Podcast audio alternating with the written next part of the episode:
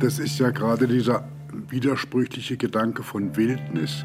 Man möchte Wildnis haben, aber außerhalb des eigenen Lebensraums. Hm, die täten sich noch wundern, die gehen jetzt Grund da in der Wildnis. Also da kommt der Städter jetzt recht. Wenn keine Beschilderung da ist, nichts ausgewiesen ist, Steilgelände. Wildnis bedeutet ja, du musst dich darauf einstellen, dass es als von Menschen geschaffen ist. Theoretisch wusste ich natürlich um die ganze Arbeit und wusste auch, was es bedeutet.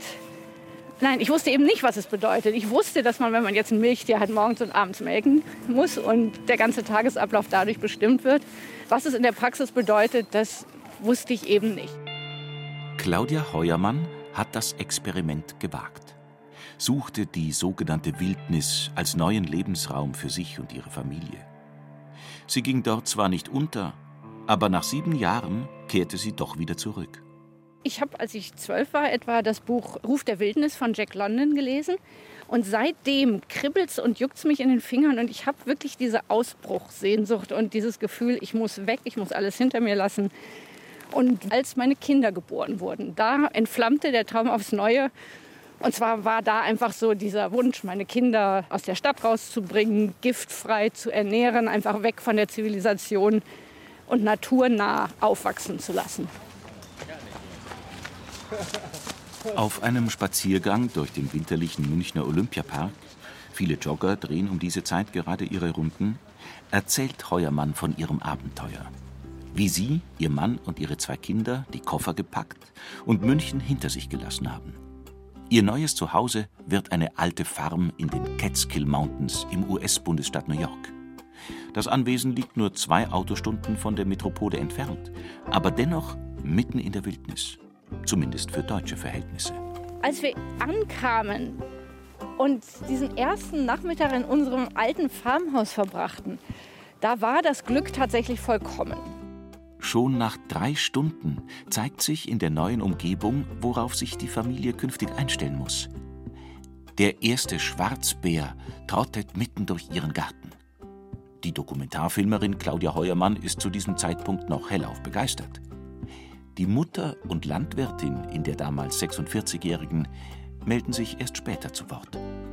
Schleichend, wirklich über die Jahre, muss man sagen, setzte halt nicht nur so eine Routine ein, sondern passierten Dinge, die man theoretisch vielleicht wusste oder erwarten hätte können, die aber dann in der Realität einfach noch mal eine ganz andere Sache waren. Also zum Beispiel, besagter Schwarzbär war irgendwann eben nicht mehr nur schön anzuschauen, sondern hat meine Hühner gefressen oder unseren Apfelbaum geplündert oder eben auch ein war einfach da und ich musste Angst um meine Kinder haben.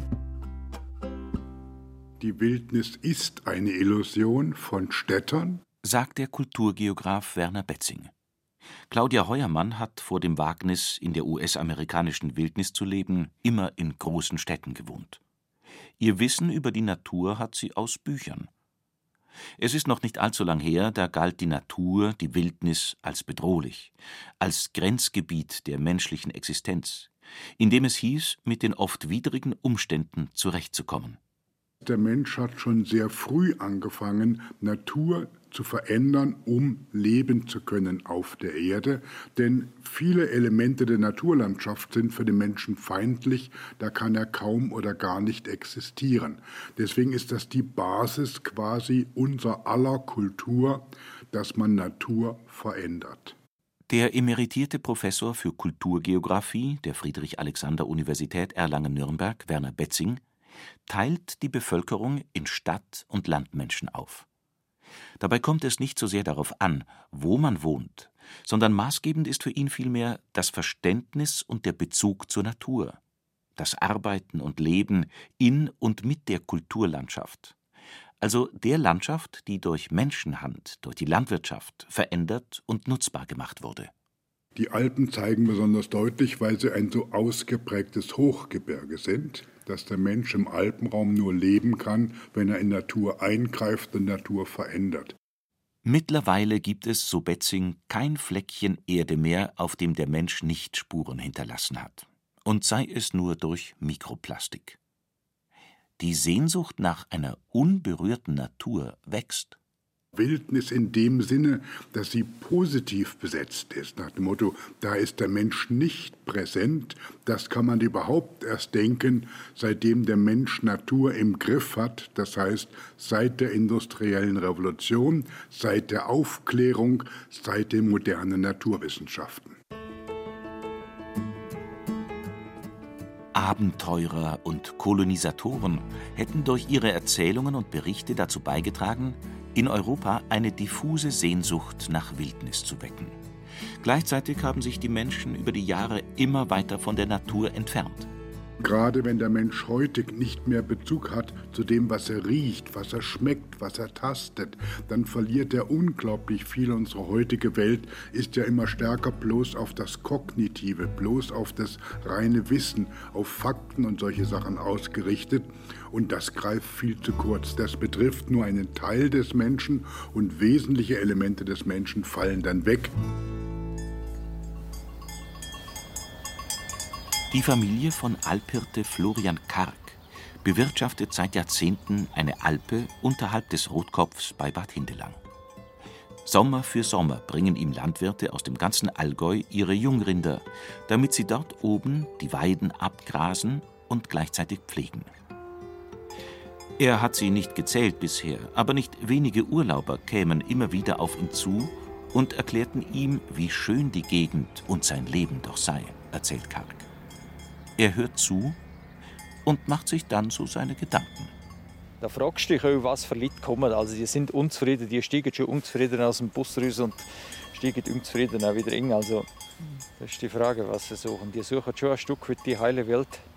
Wenn sie aber noch länger mit der konfrontiert wurden, dann sagt sie, erstens ist sie auch wieder heil und zweitens glaube ich, dass sie heute klar damit kommen. Die brauchen heute einen Strom, die brauchen jederzeit einen Handyempfang und ja, wir haben schon viele Tage und die sind wieder gegangen, weil sie mit dem klargekommen sind. Dass die Menschen die grünen Bergwiesen als so bezaubernd empfinden, das hat viel mit der Bewirtschaftung der Alpen zu tun. Es ist eine seit Jahrhunderten gewachsene und gepflegte alpine Kulturlandschaft. Was aber den wenigsten Menschen klar ist, stellt Werner Betzing fest. Sie haben das Gefühl, das wäre doch gut, wenn alles wild wäre, aber Sie haben ja das Gefühl, was Sie sehen, ist bereits Wildnis und sehen gar nicht, dass das Kulturlandschaft ist. Gerade im Almbereich ist es ja so, dass viele Menschen denken, das ist von Natur aus so. Pustekuchen ist überhaupt nicht von Natur aus so. Von Natur aus wäre alles bewaldet und sie würden gar nichts sehen, weil der Weg zum größten Teil im Wald verläuft und sie nicht rausgucken könnten. Das merken die meisten aber überhaupt nicht.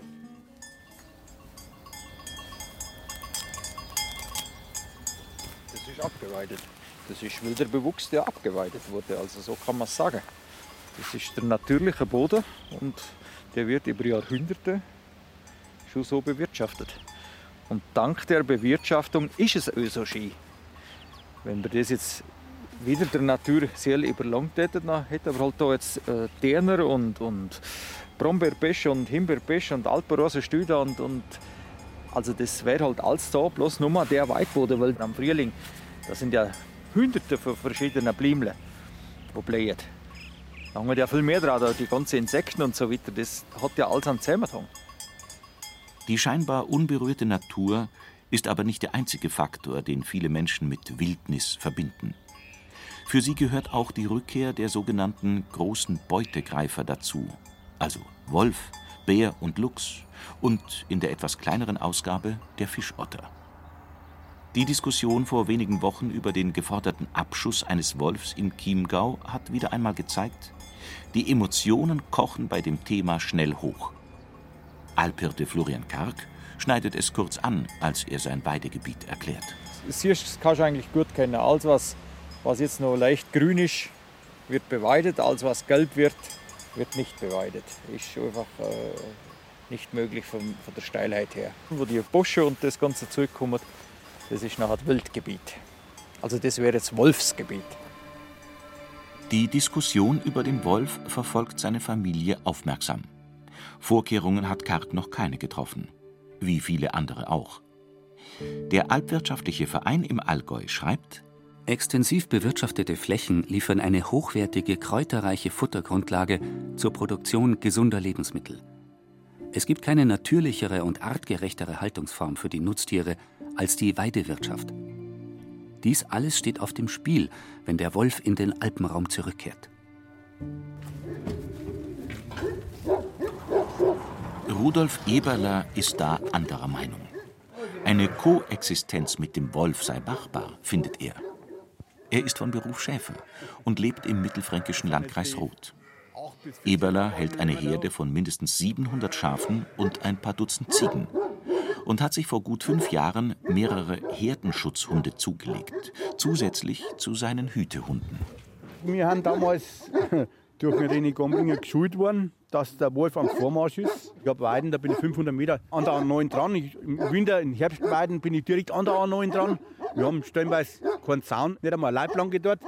Für uns war das ganz schlimm gewesen, wenn der Wolf die Schafe aus dem Pferd treibt und die Schafe kommen irgendwo auf die Autobahn, kommen irgendwo auf der Bundesstraße oder kommen Leute zu Schaden. Das war also für uns das Allerschlimmste. Und wir haben 40 Lämmer gestohlen in einem Jahr. Das war, hat noch auch noch ein einen Ausschlag gegeben und dann haben wir uns den Hund geholt. Also nicht nur Wolf, sondern Diebstahl, Wolf, alles Mögliche hat er da zusammenpasst. Seine Herdenschutzhunde, spanische Mastiffs, fallen in Bayern unter die Kampfhundeverordnung. Die Gemeinde hat ihm deshalb die Haltung der Hunde nur so lange erlaubt, wie er Schafe hat. Die Hunde müssen auch einen Wesenstest absolvieren. Zum Beweis, dass die Mastiffs eher freundlich gesinnte Gemüter haben, gehen wir mit Schäfer Rudolf Eberler und René Gomringer direkt zu den Hunden. Zwei der vier Tiere im Rudel gesellen sich prompt zu uns, lassen sich kraulen und drücken ihre rund 90 Kilogramm gegen die Oberschenkel. Die anderen beiden halten konsequent Abstand. Gomringer, bis vor kurzem noch Geschäftsführer des Landesverbands bayerischer Schafhalter, erzählt von ihrer ersten Begegnung mit den Hunden in Spanien. Wir haben mehrere Betriebe besucht, die alle frei gehütet haben und alle mit solchen Hunden. Wir kommen da zu vier, zu fünf auf diese Riesenherde, da kommen mindestens zehn Hunde rausgerannt. Man denkt also, das letzte Stündlein hat geschlagen. Aber wenn man das mal gesagt kriegt, dass es geht, da ist es genauso abgelaufen wie jetzt hier. Bloß waren es halt zehn Hunde, die sind alle auf uns los. Und dann kommt einer oder zwei kommen her, checken die Leute ab. Die anderen stehen da so rum. Ne? Einer geht vielleicht außen rum. Also du bist total umzingelt. Aber es dauert ungefähr ein, zwei Sekunden. Dann hat der Hund, der einem abcheckt, irgendwie ein Kommando gegeben. Alles okay. Zack, liegen sie alle in den Sträuchern und im Schatten. Kannst weitergehen. Eberlers Hundenachwuchs wächst mit den Schafen auf. Sie werden in der Herde geboren. Das heißt, die Schafe und Ziegen kennen die Herdenschutzhunde von klein auf. Das war vor fünf Jahren noch anders. Die ersten aus Spanien geholten Tiere wussten, was zu tun war. Doch die Schafherde hatte keine Ahnung, was sie mit den Hunden anfangen sollte. Denn die Hütehunde müssen die Schafe auch mal zwicken, um sie in Schach zu halten. Am Anfang, wenn es kleine hingehört hat, ich habe auch gedacht, ich kaufe mir die Hunde und schmeiße die in die Herden rein, dann haut es hin.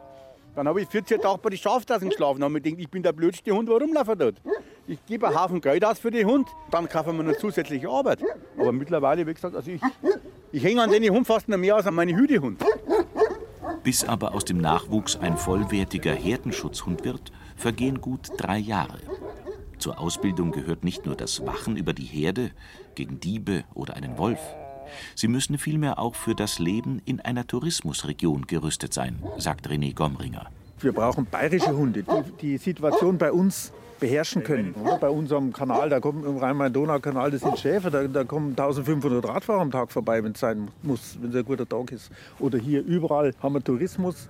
Und wir haben ja auch eine ganz andere Landwirtschaft. Viel mehr Maschinen, das muss der Hund alles kennen.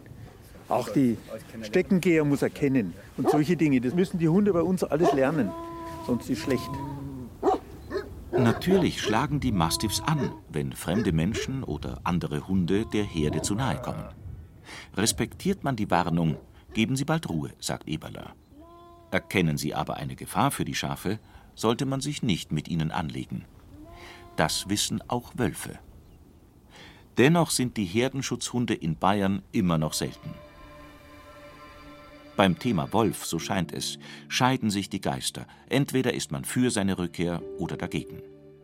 Werner Betzing hat festgestellt, im Grunde genommen geht es in der Diskussion aber gar nicht um den Wolf, Das kann man daran sehen, dass es gar nicht um konkrete Lösungsmöglichkeiten geht, dass immer zwei Prinzipien aufeinandertreffen.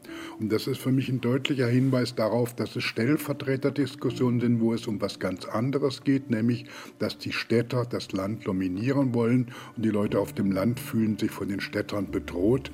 Und dann gibt es diese eigentlich unversöhnlichen Diskussionen, weil es geht gar nicht um das, um was man konkret diskutiert.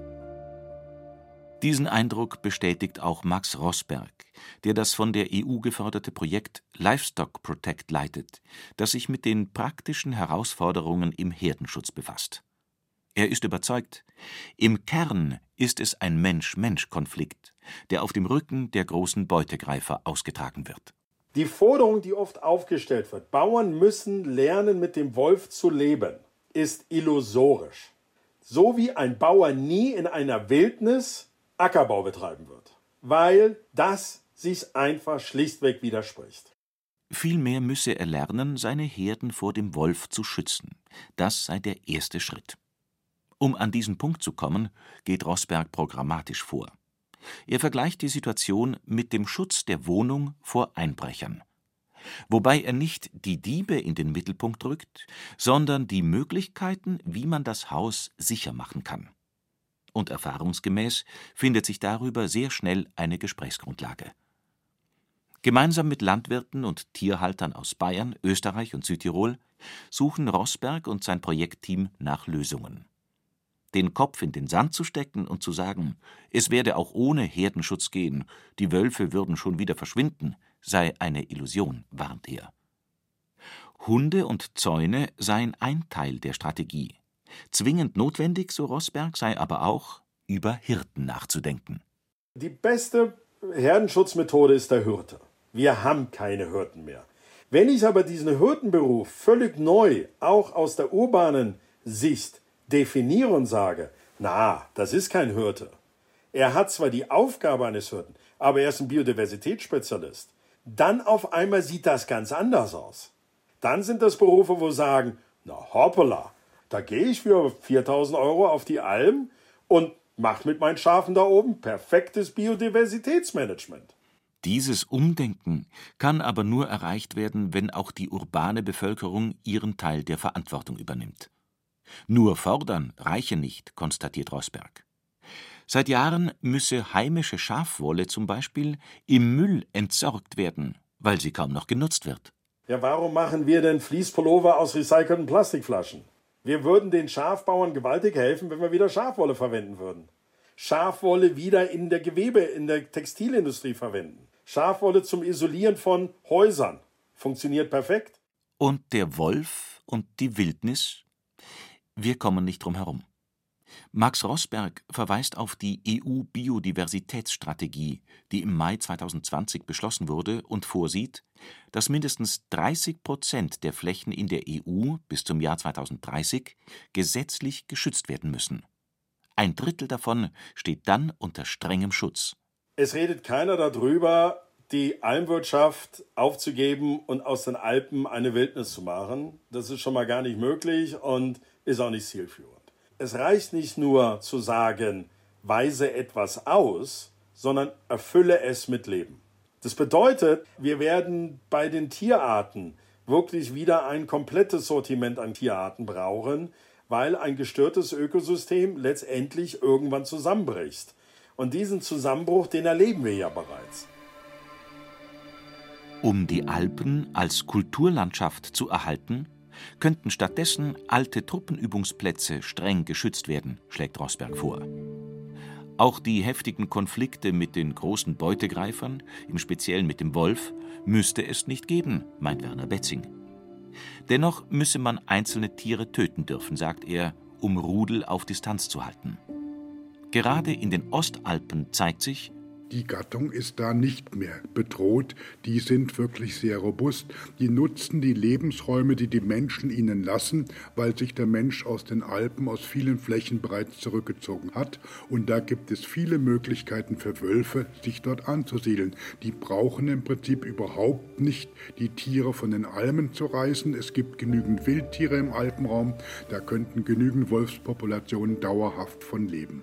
Diese enorm großen Waldgebiete in den östlichen Alpen, von der Steiermark über Oberösterreich bis hinein nach Kärnten, seien aus menschlicher und insbesondere touristischer Sicht unattraktiv.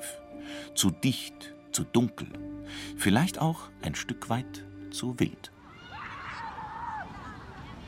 Claudia Heuermann ist zwar wieder in der Großstadt und fühlt sich in München noch wohl. So ganz hat sie aber, selbst nach der aufregenden und mitunter zermürbenden Zeit in den US-amerikanischen Wäldern, mit dem Kapitel Wildnis noch nicht abgeschlossen. Damals, als vor gut zehn Jahren der Entschluss fiel zu gehen, habe sie manches durch die rosarote Brille gesehen, hätte sich zu unbedacht in dieses Abenteuer gestürzt, sagt sie heute. So musste sie zum Beispiel lernen, dass man sich als Landwirtin den Regeln der Natur und der Tiere fügen muss. Ihr Tagesablauf sei deutlich fremdbestimmter gewesen, die erhoffte Freiheit ein Trugbild. Man stellt sich das so toll vor, alles so idyllisch auf dem Land oder in der Wildnis und man lebt im Einklang mit der Natur. Ich habe mit der Zeit eben festgestellt, dass dem nicht so ist. Also man lebt nicht wirklich im Einklang mit der Natur, sondern es ist eher ein Tauziehen mit der Natur. Denn es sind die wilden Tiere, die die Hühner fressen und die Naturgewalten, die auch also gegen mich arbeiten, seien es Stürme, zu kalte Winter, zu warme Winter. Zecken, Plagen, Ungeziefer, sodass ich merkte, also diese Idee von der romantischen Idylle, das ist eine Illusion. Auch wurden ihre beiden Söhne älter, kamen in die Pubertät und hatten es satt, mitten in den Wäldern zu leben. Das raue Leben ließ Konflikte offen zutage treten. Auch ihre Ehe ging in die Brüche. Irgendwann stellte sie sich die Frage, ob sie möglicherweise in einen Lebensraum eingedrungen war, der ihr vielleicht gar nicht zusteht. Das Gefühl hatte ich am Ende so ein bisschen, als irgendwie der Bär zum x-ten Mal irgendwie mein Hühnerhaus zerlegt hat. Da habe ich einfach so überlegt, wer war denn zuerst da? Natürlich der Bär. Und der wacht jetzt im Winter auf, weil wir Menschen irgendwie das Klima erwärmt haben, kann der Bär im Winter nicht mehr schlafen. Und natürlich geht er an meine Hühner, weil er findet ja nichts sonst zu fressen. Das wächst ja noch nichts. Und das waren alles so Gedanken, die mich nachher auch dazu bewogen haben, wieder in die Stadt zu ziehen. Wo ich mir dachte, hier kann man auch nachhaltig leben, aber man stört die Natur wesentlich weniger, wenn man in der Stadt lebt. Nach sieben Jahren in den Catskill Mountains zog Claudia Heuermann also mit ihren Söhnen wieder zurück nach München. Sie schrieb ein Buch über ihre Erlebnisse weil sie wollte, dass andere, die von der Wildnis träumen, erfahren, wie hart diese Art zu leben manchmal sein kann. Dass man eben nicht frei von allen Zwängen ist, sondern sich die Zwänge nur ändern. Sie ist froh, den Schritt getan zu haben. Aufs Land ziehen will sie trotzdem wieder, irgendwann. Vielleicht kann sie das Leben dann ähnlich genießen wie Alphirte Florian Karg. Mich freut schon der Wechsel von der Jahreszeit. Der Frühling ist etwas ganz Besonderes, wenn der Schnee weggeht. Und kaum ist der Schnee weg, sind schon die ersten Blümchen da. Und hat der Sommer, wenn einfach alles schmeckt gut und du spürst, wie alles lebt. Und das ist alles ein Genuss, wenn du das von Jahr zu Jahr verleben kannst. Dafür muss man nicht ganz so weit fahren und einen so harten Schnitt machen wie Claudia Heuermann. Sie hat mittlerweile das Buch Ruf der Wildnis von Jack London noch einmal gelesen und sich selbst darüber gewundert, dass bei ihr damals als Zwölfjährige nicht die brutalen Momente, sondern nur die Idee der Freiheit hängen blieb. Sie rät dennoch jedem, seinen Träumen zu folgen, auch wenn man sich bewusst machen sollte, dass die Dinge vielleicht anders laufen als erhofft. Bereite dich vor, so gut es geht, aber du wirst sehen, es passieren ganz viele Sachen, auf die man sich nie vorbereiten kann, die dann aber eigentlich das Abenteuer oder den Traum besonders wertvoll machen.